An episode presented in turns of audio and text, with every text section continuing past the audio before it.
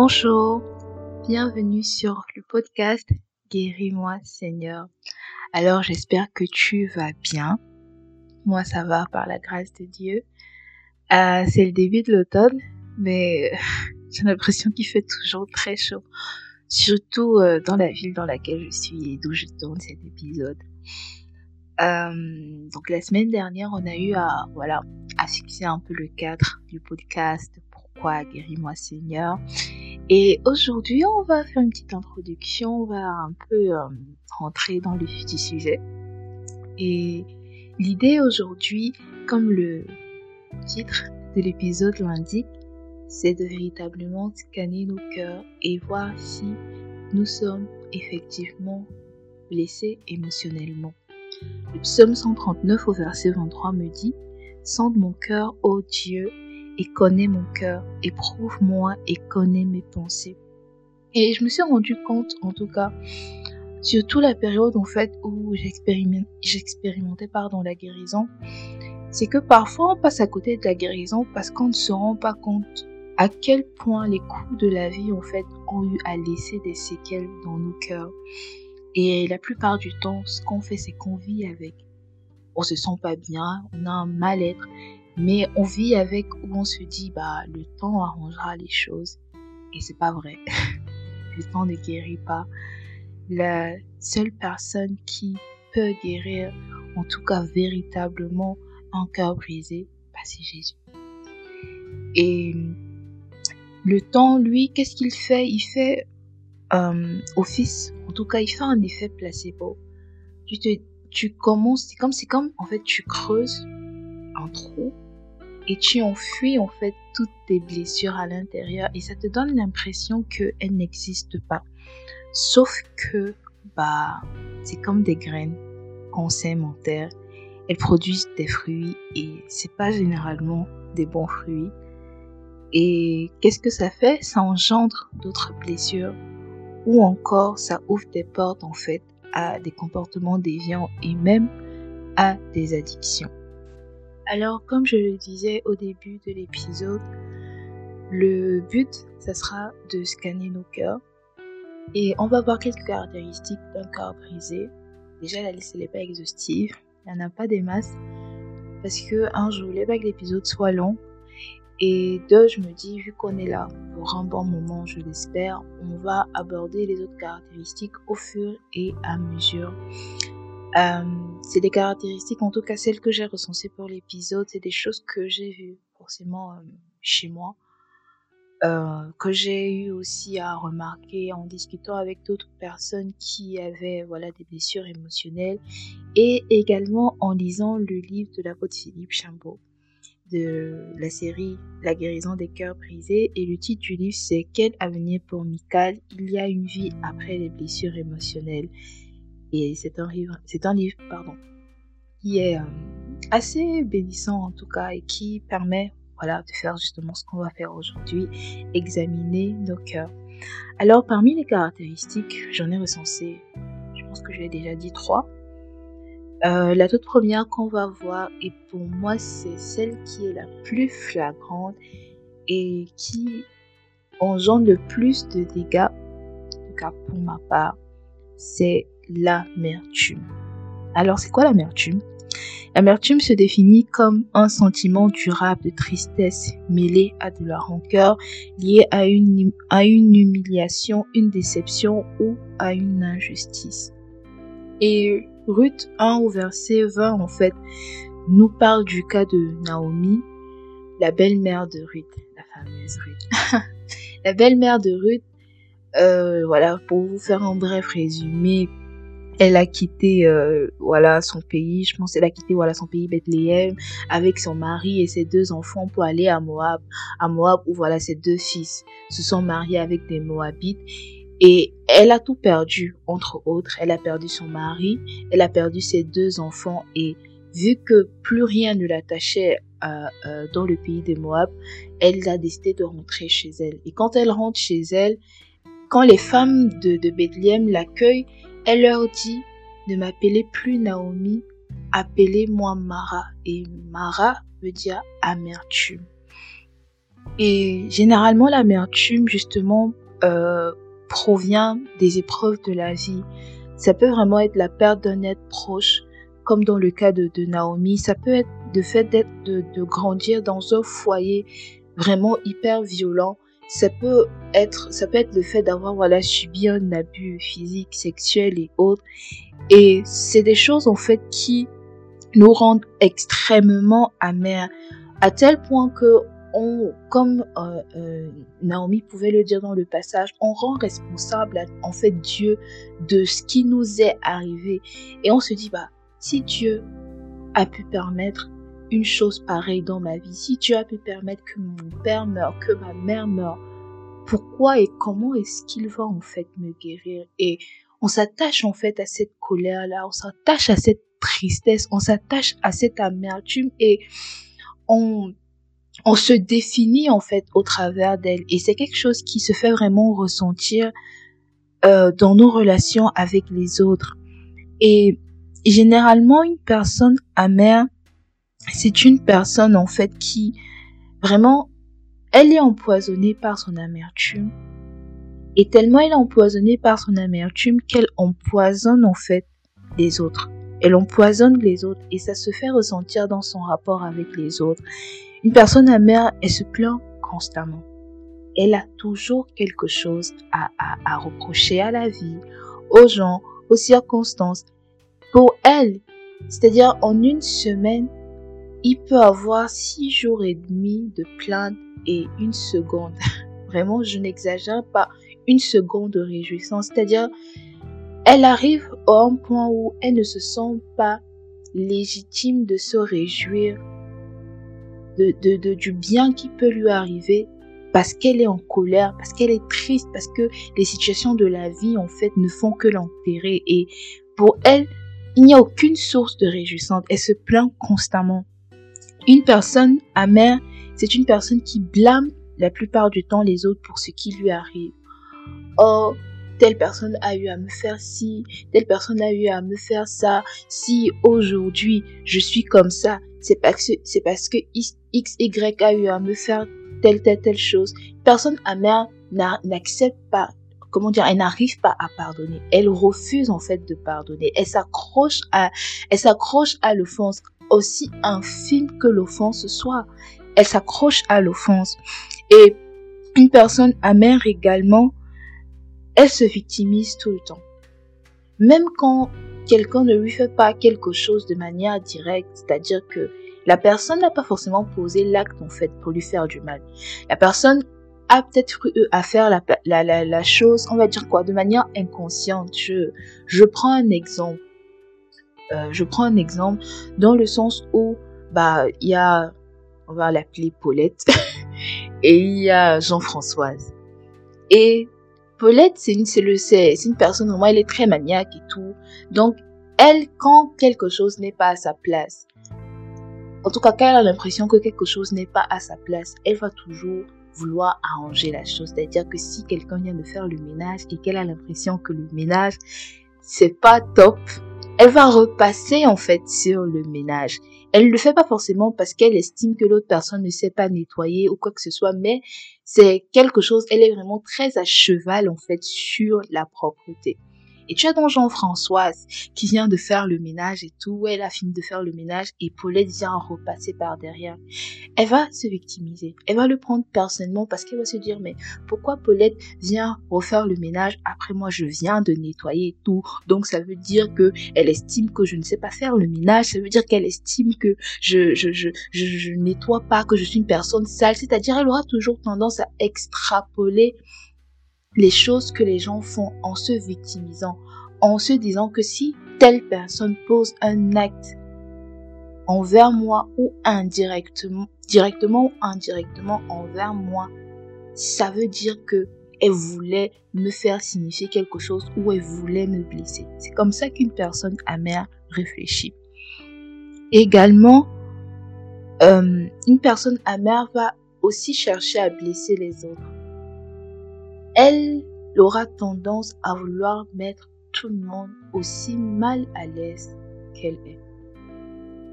Elle aura toujours tendance à mettre les autres aussi mal à l'aise qu'elle est. Et c'est généralement pour ça, que, pour que dans nos lycées, on rencontre ce qu'on appelle le harcèlement scolaire.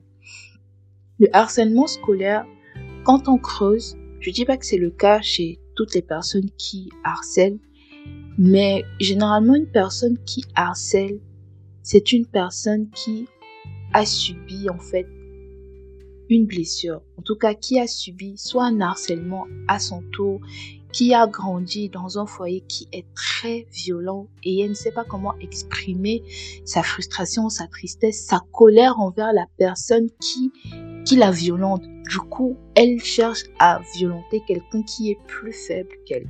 Elle cherche à blesser quelqu'un qu'elle estime plus vulnérable qu'elle. Et c'est ce que les personnes amères font.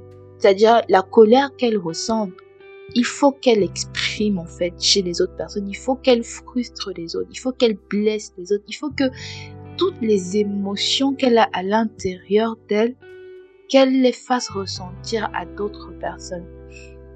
Et bah forcément une personne comme ça, c'est une personne qui est très égoïste, une personne amère, elle ne pense qu'à elle, ce n'est qu'elle. Vraiment, tout le reste peut, voilà, arrêter de respirer, c'est pas son problème. L'essentiel, c'est elle. Il faut qu'elle se sente bien. Il faut que elle, entre guillemets, se sente bien. Il faut que elle, soit à l'aise. Si les autres ne sont pas à l'aise, elle s'en fout. Ça l'intéresse pas. Et c'est comme ça, généralement, que l'amertume se, se, se, se fait ressentir, en fait, chez les personnes. Également, ça, c'est pas quelque chose aussi d'exhaustif, mais c'est un peu des caractéristiques que j'ai pu recenser chez des personnes qui sont amères. Job 10 au verset 1 déclare, Mon âme est dégoûtée de la vie. Je donnerai cours à ma plainte. Je parlerai dans l'amertume de mon âme. Je dis à Dieu, ne me condamne pas, fais-moi savoir pourquoi tu me prends à partie. Te paraît-il bien de maltraiter, de repousser l'ouvrage de tes mains et de faire briller ta faveur sur le conseil des méchants? Et Là, c'est, voilà, on connaît un peu l'histoire de Job. Job avait tout, il avait l'argent, il avait des enfants, il servait l'Éternel, vraiment, il donnait des offrandes, il faisait ses sacrifices, etc. et tout. Et du jour au lendemain, Job a tout perdu de A à Z. Pire, dans ce moment, il a perdu les biens matériels, mais il a perdu ce qui permet, bon, à part, c'est pas le soupe de vie, mais voilà, il a perdu la vigueur dans ses os, il a perdu la santé totalement. Et dans le, le, le les, versets que je viens de lire, Job se plaint, il accuse Dieu, il dit à Dieu, mais il, il dit à Dieu, te paraît-il bien de maltraiter, de repousser l'ouvrage de tes mains, c'est-à-dire qu'il estime que la situation dans laquelle il est, sa maladie, le fait que tous ses enfants soient morts, etc., que tous ses biens soient vraiment qu'il ait tout perdu, c'est de la faute de Dieu. Et il estime que Dieu est méchant envers lui et qu'il est gentil envers des personnes que lui, il estime méchantes. Et c'est comme ça qu'une personne amère réfléchit. C'est-à-dire qu'une personne amère, quand elle a l'impression qu'une personne n'est pas suffisamment bien, elle, elle n'apprécie pas en fait le bonheur dans sa vie. Elle n'apprécie pas les bénédictions dans sa vie parce qu'elle se demande mais pourquoi elle, elle est heureuse et moi je ne le suis pas? Pourquoi elle, elle, elle sa, sa, sa vie donne comme on dit et moi ma vie ne donne pas? C'est vraiment comme ça qu'une personne amère réfléchit et elle va faire en sorte que la vie de la personne en face en fait soit autant amère que la sienne. Et vraiment, si tu te retrouves, en tout cas, dans les quelques caractéristiques que j'ai eu à nommer, sache que tu as le cœur sincèrement mais très blessé et que tu dois vraiment laisser en fait Jésus venir guérir cette blessure qui a causé autant d'amertume dans ton âme.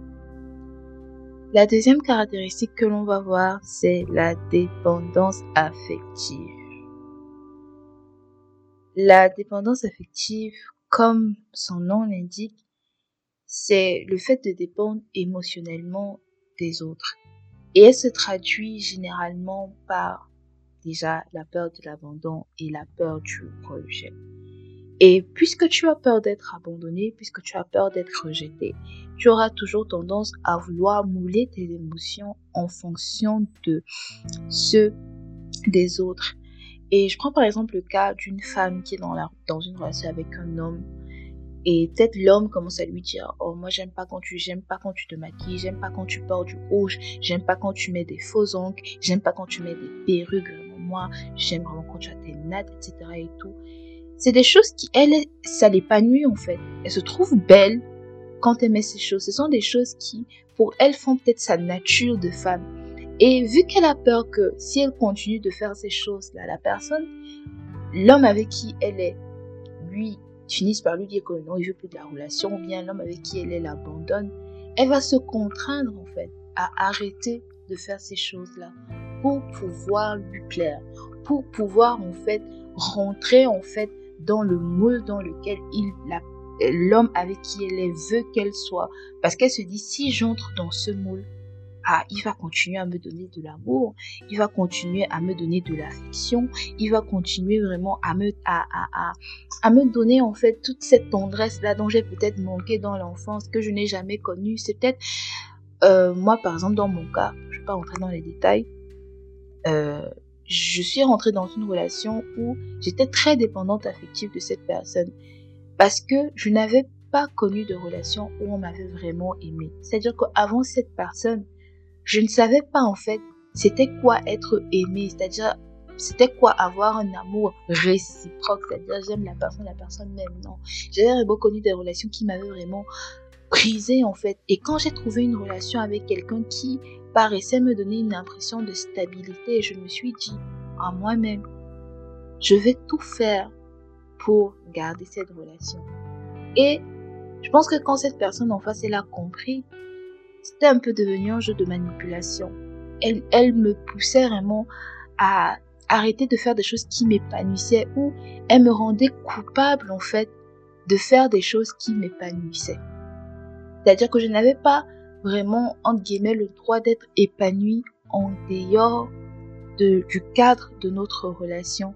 Et c'est vraiment quelque chose qui m'a beaucoup brisé, qui m'a beaucoup blessé parce qu'à un moment, je suis sortie de la relation et je me suis dit, mais je, je suis qui en fait C'est quoi mon identité? Et une deuxième caractéristique d'une personne qui est dépendante affectivement, c'est qu'elle aura toujours besoin de l'approbation et de la vie des autres. Elle veut constamment plaire.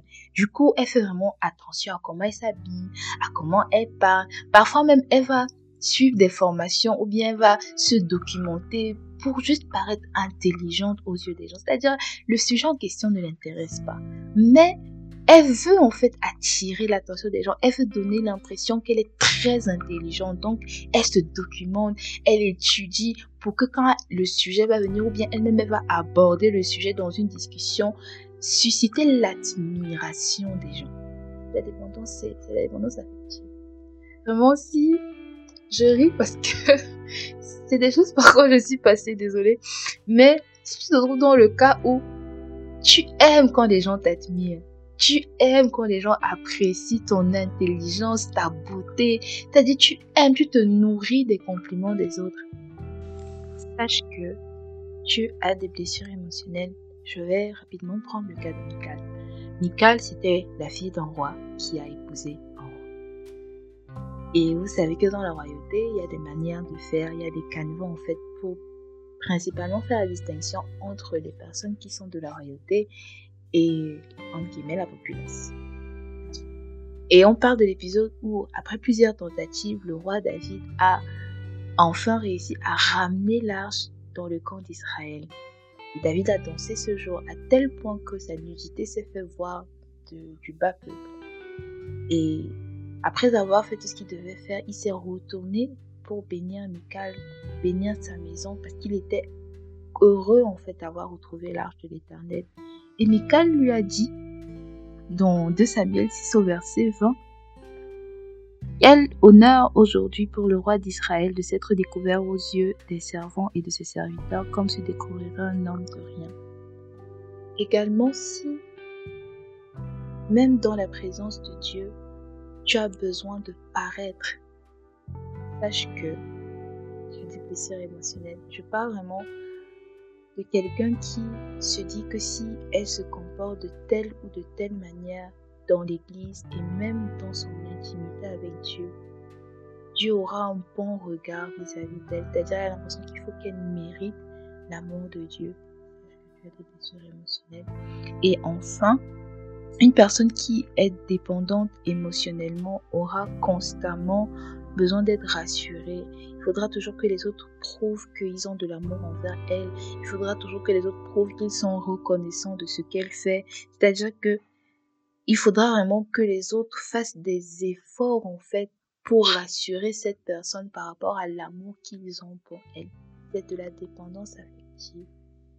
C'est vraiment de la dépendance affective du fait de, de, comment dire, dès qu'une personne change peut-être sa manière de te parler, dans le sens où je prends un cas, vous êtes en relation mariée et peut-être vous avez l'habitude de vous parler d'une certaine manière, peut-être que chaque matin, la personne peut-être te dit je t'aime, ou bien, je sais pas, chaque soir avant de s'endormir, la personne te dit je t'aime. Peut-être aujourd'hui, elle n'a pas dit je t'aime, mais elle a exprimé son amour différemment. Tu auras l'impression que son amour a changé il faudra, et tu voudras que cette personne prouve qu'elle t'aime toujours, soit en te disant forcément le je t'aime, soit en faisant un truc qui va te rassurer en fait dans l'amour que cette personne te porte.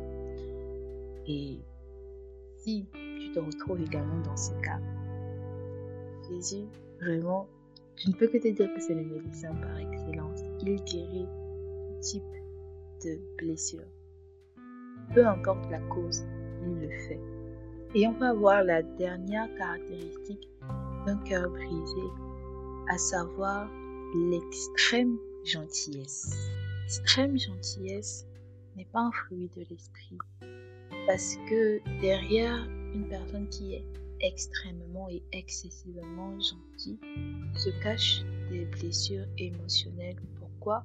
Parce que dans sa manière d'être serviable, dans ta manière de de vraiment d'offrir ton temps, ton énergie, ton argent aux autres. Tu espères acheter en fait leur amour, tu espères acheter leur affection. Du coup, tu te rends tellement disponible à tel point que tu t'oublies toi-même. Et l'idée en fait, c'est de trouver une gratification dans la satisfaction que tu apportes aux autres. Et Ecclésiaste 7, pardon, verset 16 nous demande de ne pas être juste à l'excès. Ça veut dire que dans toutes choses, même dans les choses qu'on estime bonnes, il y a un excès qui a un effet nocif. Par exemple, si, voilà, tu as par exemple grandi dans un foyer où le fait d'avoir de bonnes notes ou le fait d'avoir fait toutes les tâches ménagères de la maison, on va dire quoi? C'était les seuls moments en fait où tes parents manifestaient de l'amour envers toi.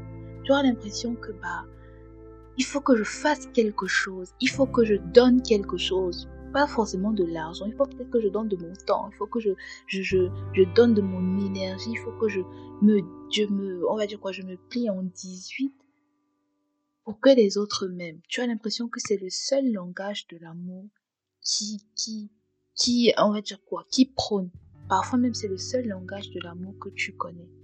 Mais quand tu creuses, tu te rends compte que c'est une manifestation des blessures émotionnelles. C'est une manifestation des blessures émotionnelles parce que, au fond, les gens ne vont pas t'aimer pour ce que tu es. Les gens vont t'aimer pour ce que tu leur apportes. Et dès lors que tu ne pourras plus forcément leur apporter ces choses là-bas, il n'y aura plus rien en fait qui il y aura plus quelque chose sur quoi l'amitié ou la relation amoureuse va, va, va reposer.